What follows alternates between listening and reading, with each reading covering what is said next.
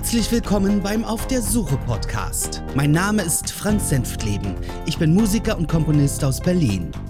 Ich schreibe sporadisch Blogartikel und bin Pianist und Sänger des Rock- und Pop-Projektes The Maze. Heute auf der Suche nach Intrigen. Ich mach mir die Welt Teil 2. Schlesien 1904 Golschwitz, ein kleines Dorf in Oberschlesien mit knapp 500 Einwohnern, war der Geburtsort meines Urgroßvaters Adelbert. Er wuchs auf mit fünf Geschwistern. Von 1911 bis 1919 besuchte er die dortige Schule. Seine Eltern starben, bevor er sich 1924 als junger Mann nach Berlin aufmachte. Seine Beweggründe für diese Entscheidung sind nicht überliefert, genauso wenig wie und wo er seine spätere Frau Hedwig kennenlernte. Ich nehme an, dass Berlin eine der besten Möglichkeiten bot, einen Job zu bekommen. Auch seine Geschwister verließen das Heimatdorf. Ein Bruder in Richtung des Rheinlands, ein anderer nach Hamburg. Seine Schwester und einen der Brüder lernte ich sogar noch kennen, als ich Kind war. Sie besuchten meinen Urgroßvater ab und zu. Über den Verbleib der anderen Geschwister weiß ich nichts.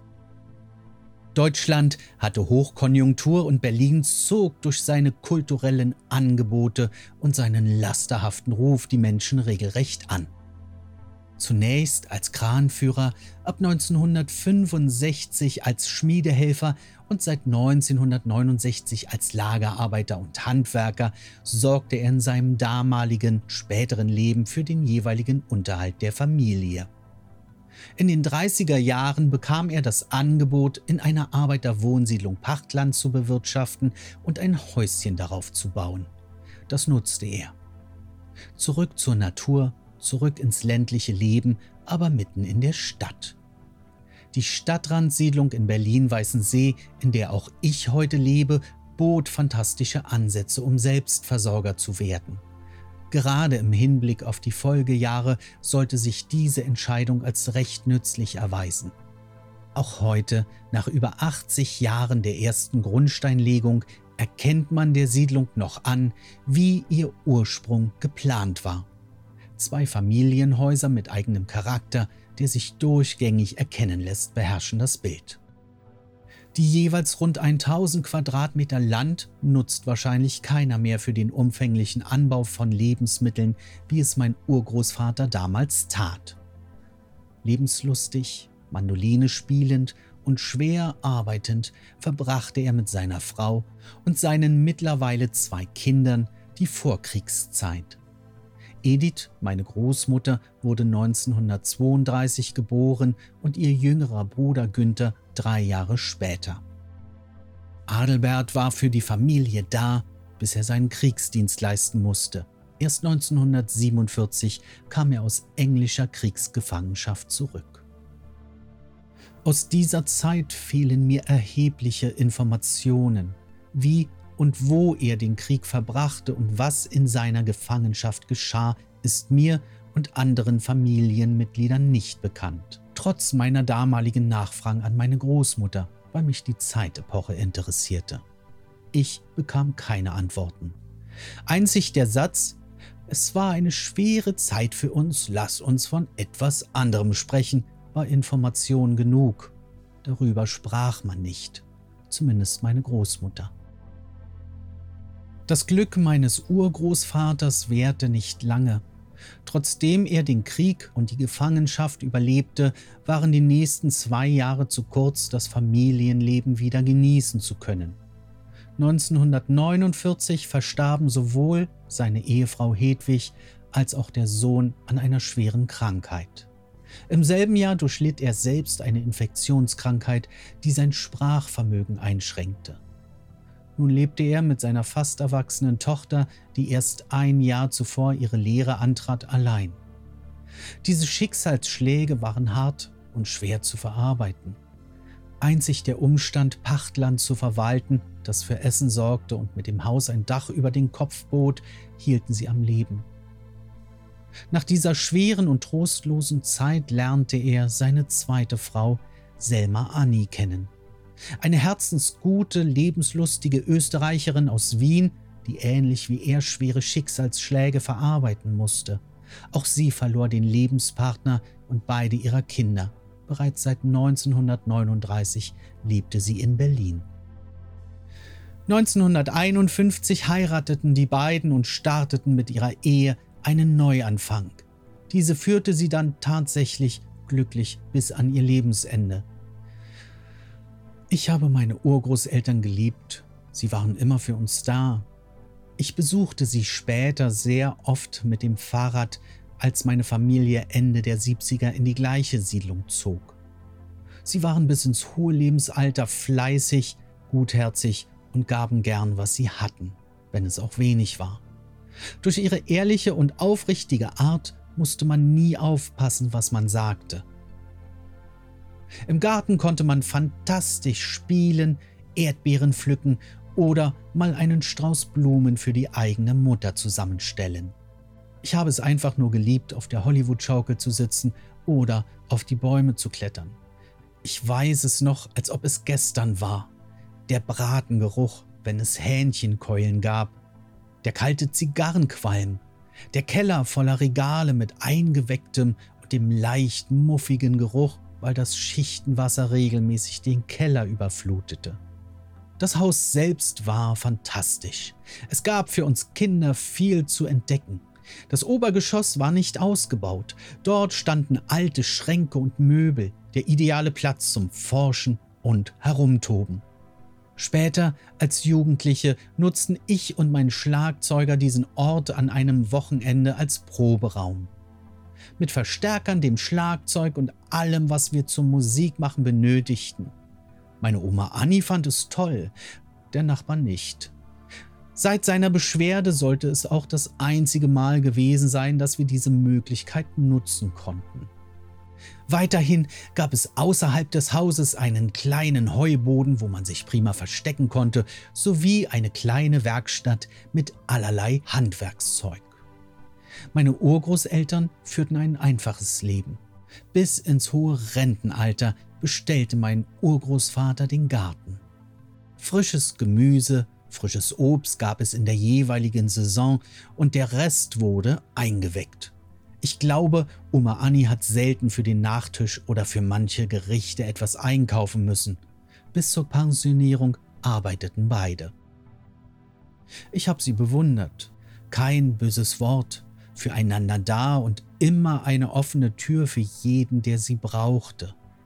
Wenn ich an meine Uroma denke, dann fällt mir direkt ihre Herzlichkeit und ihre überschwängliche Freude ein, wenn wir sie besuchten. Um dies zu zeigen, ließ sie keine Gelegenheit aus, uns alle zu drücken und abzuküssen. Zu meiner Verwunderung sogar meinen besten Schulfreund, wenn ich ihn mitnahm. Ihm war das eher unangenehm. Auch erinnere ich mich daran, wie wir uns gegenseitig aufzogen. Oma Anni machte sich über meinen ganzen neumodischen Kram, wie dem Kassettenrekorder, lustig und ich über ihren geliebten Schlagersänger Roland Kaiser und seine Schnulzenlieder. Diesen Spaß gönnten wir uns regelmäßig und lachten uns gemeinsam darüber kaputt. Eines war den beiden ernst und wichtig. Die Zukunft ihres Hauses und des Grundstücks, wenn sie eines Tages nicht mehr sind. Sie gingen davon aus, dass das Erschaffene immer im Herzen der Familie bleiben wird, dass all die Erinnerungen, die darauf haften, nie verloren gehen. Ihren Wunsch nannten sie mehrfach. Was sie nicht taten, war diesen auch schriftlich festzuhalten. Sie kamen gar nicht auf die Idee, dass es nicht in der Familie bleiben könnte. Ich vermisse die beiden sehr, ihre Art, ihre Herzlichkeit, der Geruch im Haus, die vielen kleinen Dinge und Erlebnisse. In Ewigkeit werden mich diese Erinnerungen begleiten. Das zerbrochene Familienglück. Meine Großmutter Edith konnte mit der neuen Situation nicht umgehen. Den Verlust der Mutter und des Bruders konnte sie lange Zeit nicht verschmerzen. Sie gönnte es keinem in ihrem Umkreis Glück zu empfinden, wenn sie selbst leiden musste. Auch ihrem Vater nicht. Die neue Frau an seiner Seite lehnte sie ab. Er sollte leiden wie sie und die Trauer über den schmerzvollen Verlust aufrechterhalten. Sie wollte nicht akzeptieren, dass eine Fremde den Platz ihrer Mutter einnahm. Und schon gar nicht im elterlichen und vertrauten Umfeld. Sie begehrte auf und zeigte der Neuen recht deutlich, was sie von ihr hielt. Das war das Ende eines friedlichen Zusammenlebens. 1950 noch in der Lehre zur Sekretärin bei einem Rechtsanwalt lernte sie Erich, meinen Großvater, kennen. Was ihr Vater könne, das kann sie auch. Aus Trotz und mit gerade einmal 18 Jahren heiratete sie diesen Mann und wurde schwanger. Im Folgejahr, in der mein Urgroßvater seine zweite Ehe einging, kam ihr Sohn Helmut auf die Welt. Statt der erhofften Rebellion und Ablehnung ihres Vaters zu dieser Beziehung erntete sie Dank und Freude, dass sie ihn zum Großvater machte. Zudem machte er dem jungen Ehepaar das großzügige Angebot, im Obergeschoss seines Hauses zu wohnen. Denn in ihren unüberlegten Handlungen hatten sie nicht in Erwägung gezogen, einen gemeinsamen Lebensmittelpunkt zu finden. Beide wohnten bei ihren Eltern und Wohnraum war knapp. Dieses Angebot nahmen sie widerwillig an, bevor sie endgültig in eine eigene Wohnung ziehen konnten. Auf eigenen Beinen zu stehen, ist alles andere als leicht. Das musste Edith sehr schnell feststellen. Der Alltag war kaum zu bewältigen. Zudem erkrankte mein Vater an Keuchhusten und ein berufliches Weiterkommen war so nicht möglich. Völlig überfordert mit der Situation, neben einem Mann leben zu müssen, der die umliegenden Kneipen und fremde Damenbekanntschaften der Familie vorzog, und einem Kleinkind, dem es gesundheitlich nicht gut ging, traf sie eine Entscheidung. Sie gab ihren Sohn in die Obhut naher Verwandter. Erst nach mehr als einem halben Jahr holte sie den Nachwuchs zurück, der bis dahin in Mecklenburg verweilte. Edith lernte schnell, wie man durch leichte Anpassungen der Fakten und durch Notlügen, wie sie es nannte, sein Image und seinen Stand in der Gesellschaft aufpolieren konnte. Mit nunmehr größerem Selbstvertrauen sollte sich ihre Arbeitssituation verändern. Sie bemühte sich um eine Stelle in der Justiz. Das verflixte siebente Jahr ihrer Ehe nutzte sie, um einen Schlussstrich zu ziehen. Ihr fast Ex Erich hatte es zudem mit seinen Eskapaden übertrieben. Ein zweiter Sohn war unterwegs, nur dass Edith in diesem Fall nicht die Mutter sein würde. Zudem wurde es ihr zunehmend peinlich, mit einem einfachen Schneider verheiratet zu sein. Ihre Bestrebungen, einen neuen Job zu erhalten, hatten Erfolg. Sie arbeitete nun immer noch als Sekretärin an einem Gericht, umgeben von Studierten.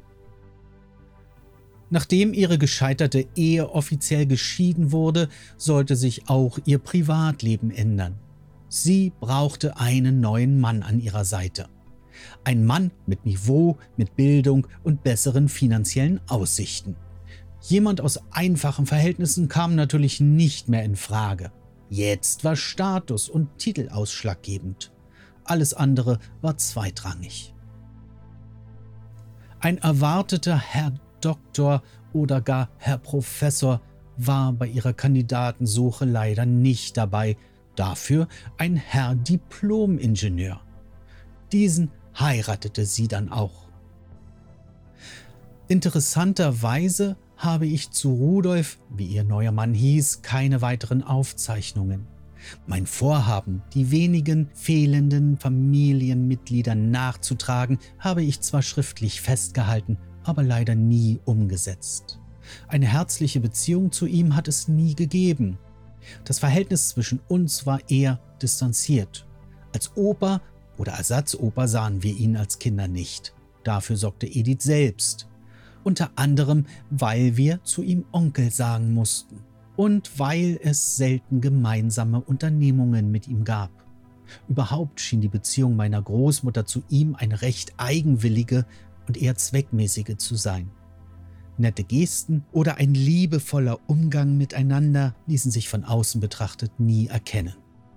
Es gab viele Situationen, in denen wir uns fragten, warum die beiden überhaupt verheiratet waren. Schaute man sich ihren Alltag an, so schien jeder sein eigenes Leben zu führen. Kam die jeweils eigene Familie bei ihnen zu Besuch, rührte der andere keinen Finger. Waren wir zu Gast, erlebten wir regelmäßig Streit. Man hatte sogar das Gefühl, dass unsere Besuche von Rudis Seite nicht erwünscht waren. Holte uns unsere Großmutter zu sich, wenn wir bei ihr übernachten wollten, verhielt sich ihr Ehemann meist abweisend und grummelig. Wenn sie etwas organisierte wie Theaterbesuche, Tierparkausflüge oder andere Freizeitgestaltungen, war er nie dabei. Im Gegenzug verhielt sie sich ähnlich, wenn seine Verwandten zu Gast waren. Rudis Geschwister, er hatte zwei Brüder und eine Schwester. Mein Vater litt unter dieser Gegebenheit. Er kam mit diesem Mann nicht zurecht. Auch ihm gegenüber verhielt sich Rudolf abweisend. Umso schlimmer wurde es, als sie 1962 in eine gemeinsame Wohnung zogen. Oft sprach Paar von dieser Zeit, wie es war, wie schwierig sich die Situation gestaltete. Er meinte, dass sie sich damals kaum etwas leisten konnten, weil Rudi nicht gewillt war, für die gesamte Familie aufzukommen. Er zahlte nur für sich. Seinen Anteil für Miete, den Strom, das Telefon, die Nebenkosten, bis hin zu Ausflügen, Essen gehen oder Urlaube. Meine Großmutter zahlte dann ihren eigenen und den meines Vaters, auch wenn sie weit weniger verdiente als Rudolf. In der persönlichen Kommunikation mit dem Neuen fand mein Paar keinen Draht zu ihm. Gemeinsame Interessen gab es nicht. Da in jenen Jahren das antiquierte und klassische Familienbild gelebt wurde, führte meine Großmutter neben der Arbeit noch den Haushalt und sorgte für das warme Essen auf dem Tisch. Immer wieder erzählte mein Dad diese Geschichten. Selbst später konnte er kaum begreifen, wie sich ein Mensch so egoistisch verhalten kann, innerhalb einer Familie. Immer wieder schimpfte er darauf, wie wenig Gelegenheiten sie durch diese Geldknappheit hatten, Wünsche und Träume zu erfüllen, obwohl sie rein theoretisch möglich waren. Um selten zu Hause zu sein, konzentrierte sich mein Vater auf eine ausgiebige Freizeitgestaltung. Er fand sie im Sport und später in der Fotografie. Als Ringer erkämpfte er sich unzählige Siege, wurde Berliner Meister und mit der Fotografie verdiente er sich mit abfotografierten Postern der Bravo und Fernsehbildern der damaligen Beatmusikstars ein nettes Taschengeld. Er wünschte sich nichts sehnlicher, als endlich erwachsen zu werden, rauszukommen. Diese Haushaltslage meiner Großmutter sollte sich auch in den nächsten Jahrzehnten nicht ändern. Bis in die 90er Jahre hinein behielten sie und ihr Mann diese Unterscheidung in meins und deins aufrecht. Das war eine der wenigen Gemeinsamkeiten, die sie verband. Was sie auch gut konnten, war sich gegenseitig zu beschimpfen. Die dumme Kuh, der Idiot oder andere Schimpfworte für den Partner fielen des Öfteren auch in Anwesenheit von uns Enkeln. Manchmal wurde es laut und wir wurden dann aufgefordert, Rudi zu ignorieren. Der beruhigt sich schon wieder. Wir selbst kannten solch einen Umgang nicht außer von ihnen, wurden ermahnt, wenn solche Worte ausgesprochen wurden. Und wir fragten uns nicht nur einmal, wie man miteinander leben konnte unter dieser Voraussetzung. Mit Nichtachtung, Respektlosigkeit und solch einer beleidigenden Kommunikation. Für meinen Vater und uns war relativ klar, an wem es lag. Das wurde uns auch unverblümt von meiner Großmutter eingetrichtert. Wo sie nur konnte, hetzte sie gegen ihren Ehemann. Der ist so, der kann nicht anders. Selbst eine Scheidung kam für sie in Betracht.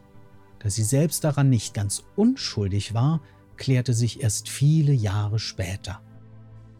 Mit Rudi konnte man über seine Arbeit als Maschinenbauingenieur sprechen, sich Witze erzählen oder über den Garten. Er war auch ein hervorragender Sänger, was er bei Familienfeiern gern zum Besten gab.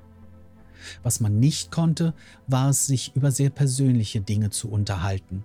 Hier erhielt man eher von seiner Schwester mehr Informationen, als er preisgab. Erst als er bereits seine Rente genoss oder gefühlsmäßig vorübergehend am Boden zerstört war, klärten sich einige unserer Fragen auf und gaben Antworten auf vieles. Rudolf hatte sich, laut eigenen Aussagen, ein völlig anderes Leben vorgestellt. Er wollte Kinder und eine richtige Familie gründen. Auch wäre er gern Opa gewesen, wenn man ihn gelassen hätte.